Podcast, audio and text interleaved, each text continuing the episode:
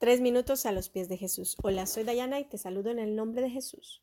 Muéstrame tu misericordia por la mañana, porque en ti he puesto mi confianza. Muéstrame el camino que debo seguir, porque en tus manos he puesto mi vida. Salmos 143, 8. Todo el tiempo estamos tomando decisiones, algunas fáciles y otras difíciles. Decisiones trascendentales que tendrán repercusión en nuestras vidas.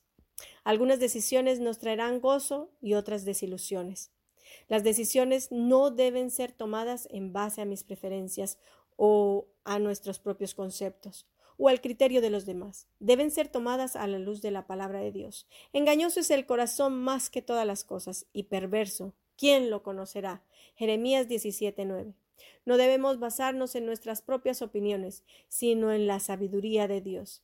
¿Quién de ustedes es sabio y entendido? Demuéstrelo con su buena conducta y por medio de actos realizados con la humildad propia de la sabiduría. Santiago 3:13. Para tomar decisiones debemos llevar nuestros deseos a una posición neutral. ¿Qué quiere decir esto?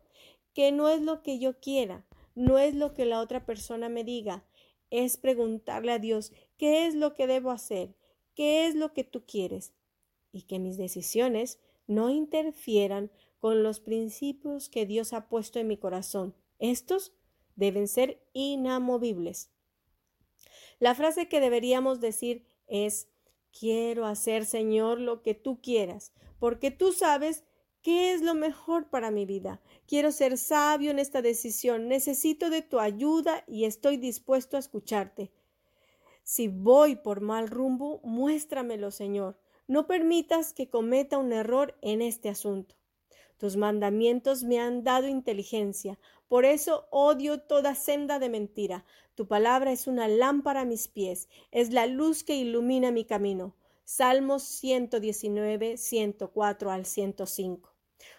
Cuando le pedimos a Dios con un corazón entregado a Él, por supuesto, Él nos dará lo mejor, porque Él nos conoce perfectamente, sabe cuáles son nuestras necesidades y cuáles son los planes que tiene para nuestras vidas, pues Él sabe que nos hará felices o desdichados.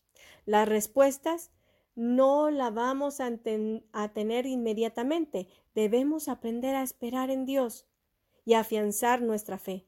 Debemos confiar en Él porque el tiempo de Dios es perfecto. Confía en el Señor de todo corazón y no te apoyes en tu propia prudencia. Reconócelo en todos tus caminos y Él enderezará tus sendas. Proverbios 3 del 5 al 6. No estás solo. No tengas miedo. Dios está contigo. Toma las decisiones sin presión.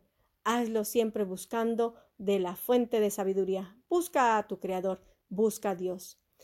Esta es la confianza que tenemos al acercarnos a Dios, que si pedimos conforme a su voluntad, Él nos oye. Primera de Juan 5:14. ¿Y tú qué piensas de esto? Nos gustaría escuchar tu opinión. Escríbenos a iglesialatina.com. Que Dios te bendiga.